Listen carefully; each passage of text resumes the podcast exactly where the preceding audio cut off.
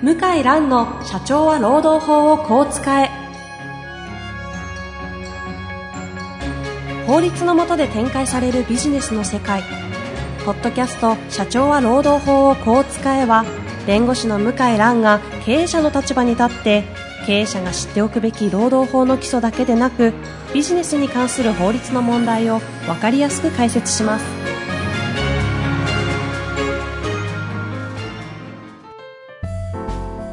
んにちは、遠藤和樹です。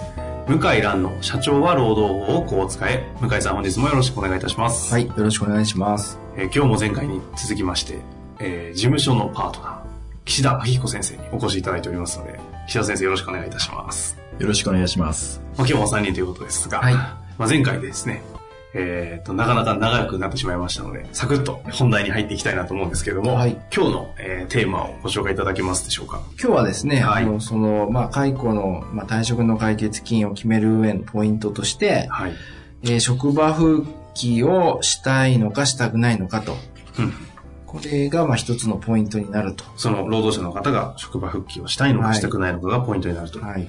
と、あとは、えー、解雇から解決までの時間の、まあ、長さが影響すると。うんポイントになると。うんうん。ということですね。で、あとは、まあ、時間があれば、解雇が有効なものかも、まあ、重要なポイントになるということになりますね。じゃあまずは職場復帰したいのかしたくないのかということですが。はい。これはまあ、やっぱり解雇された方は、本心いろいろあるんですよね。もう戻りたくないとか、うん。あの、やっぱり会社に戻って働きたいと。ですけども、前々回でご説明した通り、法的には会社に戻りたいということしか言えませんので、うん辞めるので解決金くださいとは言えませんのうん。で、はい。まあ、皆さん最初は戻りたいって言うんですよ。戻りたくなくても。なくても。それはおそらくそう、そう言わないとダメだよって指導を受けてるんだと思うんですよね。多分ご労働組合との交渉とかでは。なるほど。だけど、実際にはその、表情なり、はい。うーん回答のニュアンスで、まあ戻りたくないんだろうなっていうのがわかるんですよ、ね。まあそうですよね。はい。で一方でもう、ガンとして、いや、お金では全然解決する気ないという事案もあって。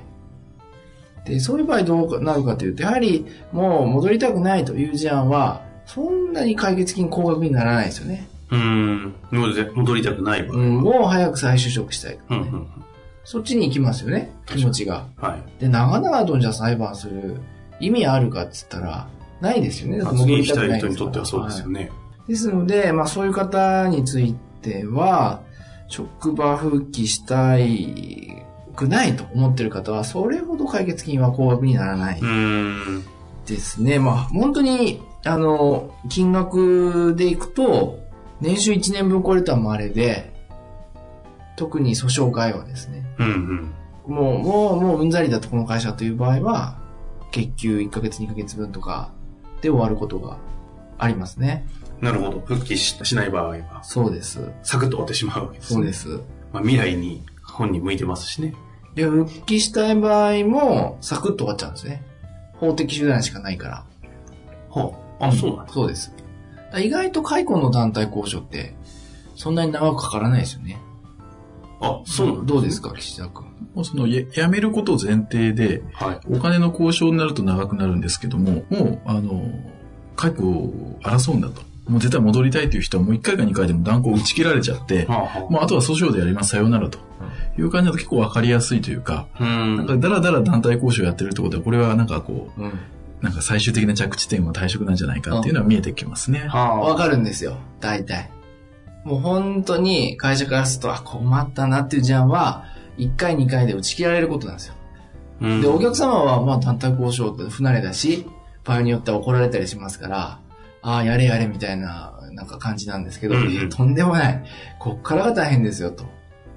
こういう事案は本当に深刻なんですよ、と。で、団体交渉で、ああだこうだ、いろいろ言い合いになって、えー、で、こう、だらだら、解雇の割には随分なんか、もう1ヶ月経つなとかですね、2ヶ月経つな。こういう事案は、実はそれほど深刻じゃない。話し合いではうんだよね。そうですね。あと、第1回目の団体交渉の日が、設定日がですね、結構こう、解雇してから時間が経ってるような場合は、その、急いでないわけですよ、うん組合側も、うんそれは何を意味してるかというと、まあ最終的に金銭解決が落としどころなので、本当に生活に困ってる方だともう解雇してすぐもう団体交渉やれやれと、ううるさいんですが、それが、まあ遅い場合とか、うああ、そうなんだろうなっていうのが分かったりしますね。んすごいですよ。もう、急いでる場合は、あさってやれとかね。そうですね。ほで、あさって間に合わない。じゃあ、3日後やれとか。う。うんうん。で、1回目決裂した場合、じゃあ2回目やってくださいってこっちお願いすると、じゃあ2日後やるかと。こんな感じですよね。へえ。まあ、大体もう温度差が分かって、うんあ、これ大変な事案だなっていうのと、これはまあ話し合いで終わりますよと。あまあ、非常に今日なんかはこうエキサイトしたけども、結局まとまりますよというのは分かります。あ。へえ。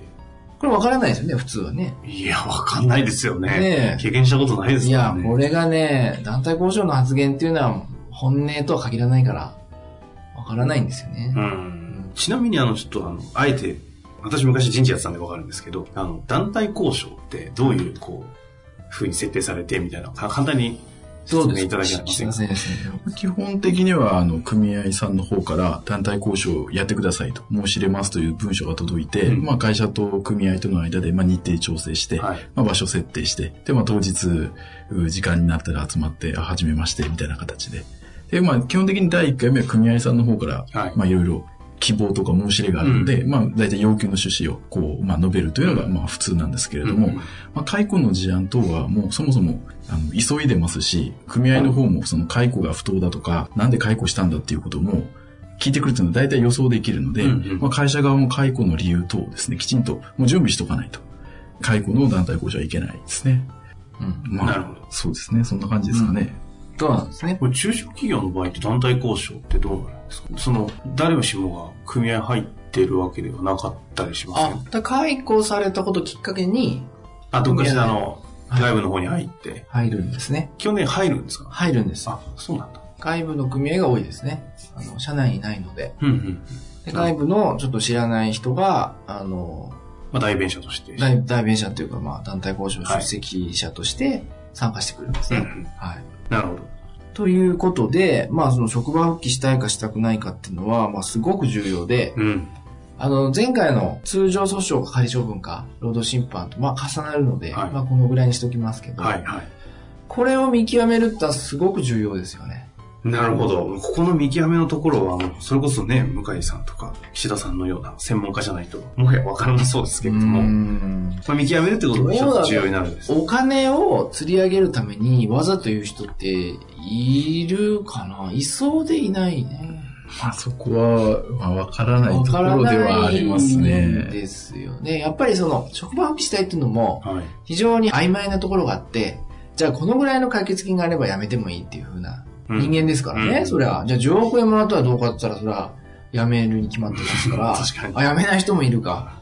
わからないけど、まあまあほとんどまあそれは程度問題なわけですよ。職場戻りたいと。うんうん。そこの見極めはね、なかなかわかんないよね。そうですね。もうあの、明らかに再就職先決まっているとか、うんなんかいろいろ面接を受けてるらしいとか、そういうなんか噂が漏れ聞こえてくる場合はある程度そう。立てやすいんですけどそうなるほど。そうそうでないとなかなか、そうするとね、こっちも強気にちょっといけるんですよ。はあはあはあ。あれ、なんか、同業他社の社長から電話来まして、と。お宅のなんとかさんなんか来たけど、と。知ってるか面接受けに来た。うーん、で、まあ一応、ごまかしときました、みたいなね。そうですね。うん、どうしたらいいですか？みたいな、まあそういうのがありますよ。ああ、なるほど。駆け引きですね、もうそこは。いや、結構ね、あの、言ってることとやってることが違うみたいな、ありますありね。ますよね。ああ、なかなか生々しいというか人間味ある、こう、調査というか、こう、探り合いなんですね、そのあたりは。うん、そうですよね。そういうやっぱ人間同士の争いだから、そうなりますよね。なるほど。で、あとは、期間の長短ですね。介護から解決までの時間の長短。これも、やっぱり、長くなればなるほど、その間の給料払ってほしいって気まあ持ちになりますよね。ね3年やって、え、これだけみたいなうん気持ちに人間だとなりますから、はい。やっぱり長くなればなるほど、解決金はかかるんですよね。うん。スピード解決はすごく重要あですね。で、私の経験なんかは、これ岸田君とやった案件じゃないと思いますけど、まあ、第1回の通常裁判の場合、えー法廷開く前にはいまとめたことあります。うーん。始まる前に。うん。それは記者君とやってるわけそれは、それは訴訟になる前にまとまっちゃうってでということですかのはなんでかというと、あの、非常に高学歴の方で、で、まあ、辞めさせ方というか、解雇の仕方がちょっと乱暴で、うんうん。だけども、まあ、再就職できるっていう可能性が、高かったですねはい。感情的に収まればまとまると、まあ、こちらで決断して、で、お客様にも提案して、で、その方が絶対解決金ってそんな高くならないですから。普通は言いたいことをこうさ裁判で言ってから和解するんですけど、そうなってたらもう遅いですからね。人生変わっちゃいますから、相手の方も。だからもうこの案件を決断した方がいいとうん。提案して、で、あっという間にまとまった案件でした。うん。第1回の裁判でもう和解、成立。いや、これもありですよ。うん。全然もう、あの、勝ち目ない解雇で。うん。で、相手の方もまだまだ転職できるような事案なんかは、あ感情をちょっとこう、ね、解きほぐしてというか、謝るべきところは謝って、まとめた方がいいですよね。あなるほど。これちなみに短いケースだと今みたいに本当に1ヶ月もかかないで終わるっていう感じなんですかね。長い場合だと本当に長いものってどのくらいこうやったりするのが、まあ会社の規模とかによっても違うかもしれませんけど、どうなんですか？昔だと、うちの加納弁護士の時代だと、5年とかね。ひえ、一人の、昔はな長かったですからねえ、裁判も。一人の会社について5年間やるんですか？5年。はあ今なら長くて3年ぐらい。それでもそうですね。3 3年。年のケースは、3年もありえまますよ。やっぱりもうお互い分がすごくたくさんあって、一つ一つ丁寧にやると、まあ、あっという間にその上が。その場合のその、経営者側はとはいってもビジネスやってるでしょうけど、はい労働者側って3年間の間って何するんですか？別に他で働いてちゃいけないわけですよ、でアルバイトと称して働いてる人もいます。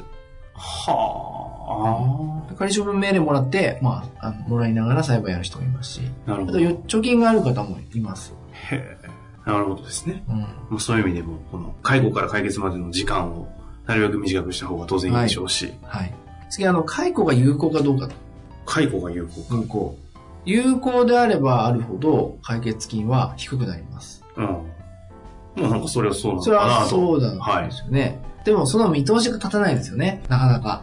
あわからない。だ僕だって、なかなか介護有効かっていうのは100%言いまあそう切れないんですですよねけど、あそのために弁護士の先生がいらっしゃるまあ、そんでしょうから。の、相場っていう感覚があるんですよね。ええ各自、いろいろ。弁護士によってもいろいろですけど、はいでその中で、まあ私が今まで経験した中でいくとですね、はい。社内の窃盗横領、あとは、証拠により立証可能な重度のセクハラ、うんうん。刑事事件として立証可能な程度の、まあ、重度の社内の傷害事件うんうん。ですね。で会社の正当な配転命令に対する配転拒否。うんうん。勤怠不良ですね。度重なる勤怠不良。あこれは解雇有効になりやすくてあ、なるほど。えー解雇したとしても解決金は定額だったですね。うん。どうですか？これは岸田先生は。そうですね。私の印象としても、まあ、今、先生おっしゃったような案件が、まあ、解雇有効に、まあ、なりやすい案件かなと。あとは、その業種業種で、例えば、ドライバーで、こう、飲酒をしてるとか、うんうん。まあ、そういう、その業種だったら絶対守らなきゃいけないようなことを守れてない場合は、あの、解雇有効になりやすいかなと思いますね。なるほど。そうなんですね。なるほど。運送業なんかは今アルコールチェッカーといって、あの、運転する前にこうアルコール測る。はいはいですから飲酒運転、酒気帯び運転は、まあ業務上は減りましたけど、うんもう度重なるアルコールチェッカー反応が出る人は、もう運転手としての適性がそもそもないですよね。はい。怖くてちょっと正直雇用し続けられない。うんで、各社まあいろいろありますけど、まあ何回やったら懲戒、何回やったら出勤停止、何回やったら解雇。そういうルール設けて、でもやっぱりね、そういう方はなかなか守れない方がいて、うん。うん。守れない人って決まってますね。そうですね。繰り返しますね。あうっ、かりっていうのは1回ぐらいあると思うんですけど、2回3回はない。ないですね。ちょっとだからアルコール依存症の可能性がある人も中にはいますね。うん。もう止められないとか自分の意思で。えーまあ今言ったような、感じまあ、教師で。業界特化したもの以外ですと、さっき向井先生がご紹介していただいたようなところはそうで、すね。解雇し有効になりやすいと。そうですねまあ。それはそうですよね。うん、で、うんあと、無効になりやすいのは、ああ、逆にこっちの方がイメージわかんないです。何だと思いますか？わかんないですね。無効になりやすい。うん。もうなんか極端に言えば経営者の好き嫌いに基づく理不尽な、なんか解雇命令みたいな。まあもちろんそれは、そのぐらいしか思いつかないですね。りますけどはい。えー僕のイメージでは、協調性不足、能力不足、あと暴言。経営者上司に対する暴言理由とした解雇。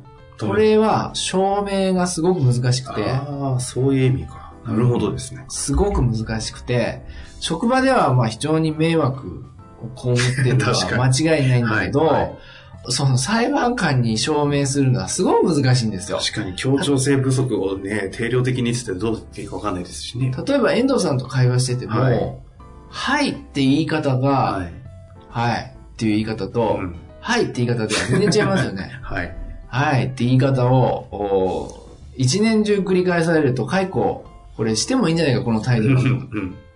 まあそうちょっと思いますよね はい。ところがその、はいって解雇なのか、はいって解雇なのかは、証明できない。できないですね。できない。なるほど。受け取り方の問題じゃないですか。で、そういう方に限って、法廷とか労働審判で、なんかスーツ着てですね、うん。きちんとした格好してる。そうものですねすごい刈り上げ、髪を刈り上げてきて、髭剃ってくるんですよね。しっかりと入っていうわけですね。おかしいですと、向井さん。あんな格好してるの見たことありません、彼が。なるほど。いや、だ証明できないんですよね。でそれはちょっとイメージわかりますけど、経営者や上司に対する暴言はなんかこう、証明しやすそうな。遠藤さんなんかもう上司として価値ないですよと。もう会社辞めた方がいいですよと。私たちもうね、ついてる気ないです。うんこんな感じのことを延々と言っても、うん録音してないと、いや、私言ってませんって言うんですよね。で、言った言わないは基本的に裁判官は認めないので、ええーまあ何かメールなり録音なりあればね、いいんですけど、ないと認めえああ、ます。なるほど。そういう意味ですね。これが解雇。だ意外な案件で解雇が無効になることがあって、はいものすごく僕ら、もう毎回残念ですね。うんうん。今、あの、隠し録音ってええ簡単にできるじゃないですか。はい。はいスマホで。ええところが経営者側はやらないんですよ。あ意外と。意外とやらない。働いてる人の方まがそうでしょうね。その、ね、そういう意味では立場弱い方が立場そういうこと弱いからしやすいですよね。うん働いてる方は、やらないんですよで、ね。変な文脈切り取られたりするんであす。そう。で、録音もね、うん、まあ正直改ざんしたかどうかってなかなか今の技術ではわあからない。まあ別に疑ってるわけじゃないけどあ。も、えいや、違うと、これ以外も私話しましたみたいな事例いっぱいあるありました。で、ここだけ抜き出してると、絶対に。うん、あ本当そうありますよね。で、人間の言葉って、やっぱり前後をええきっちりこう、加味しないと意味が通らない場合が多いですよね。はい。政治家の発言のメディアの切り取り方みたいになっちゃいますね、そうなんです政治家の発言もね、ちょっと正直、うん、録音されちゃってね。向井さんのね、ポッドキャストの番組も切り取り方が間違ったら、いや、大変なことになりかねないですからね。そうですね。今のところはまだね、はいなんか、訴えられておりやめましょうかね。こういうこと言うと、そういうことする人出ちゃうかもしれませんから。いやー、はい本当に難しいですね。なるほど。今日ここまでこのぐらいですかね。はいはい。解決金のポイントはい3つご紹介してきました。はい。最後に何か補足だったりまとめがありましたら、ぜひお願いしたいんですが。うーん。まあ、やっぱり一番重要なのは、あの、戻りたいっていう方。うんうん。この見極めですね。あだ家庭環境、経済環境、転職状況。うんあ、これからまあ、あ次、次回話しますけあ。ど、はい。これはすごく影響ありますよね。うん。同じ人でも20代の時と50代の時って全然違いますよね。はい。市場価値も変わっちゃってますし、それはね、あの、雇う側はなかなかわからない。うんあんま考えないですね、そこまで。えーそれちょっと次回話したいと思いうん。なるほど。わかりました。ぜひともご紹介いただければなと思います。本日もありがとうございまます。した。はい、ありがとうございましたありがとう。ございました。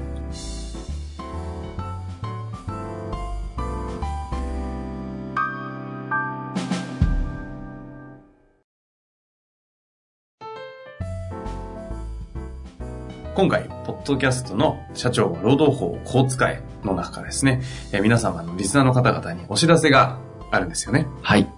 あの、なんかいろいろとお客様とか、はい。リスナーの方に直接会う機会があって、はいなんか聞かれたことがあるというふうに聞いてるんですけど、そうですね。あの、ポッドキャストで、えー話を聞いているけども、質問とかもしあった場合は、えーどこに問い合わせをすればあいいんでしょうかといううお問い合わせいただきましたので、まあいい機会ですので、えーちょっと、まあ何か特典も含めて企画を考えようかなと思ったところです。というあの、向井先生のあの、ご依頼を受けましたので、あの、こちらの方で質問フォームをご用意させていただきました。で、あの、今回は、えっ、と、質問をいただいた方の中から、向井先生の方から、今回抽選でですかね、えー3名の方に、向井先生の直筆のサインをいただいて、3名の方に、えープレゼントしたいと思っております。はい。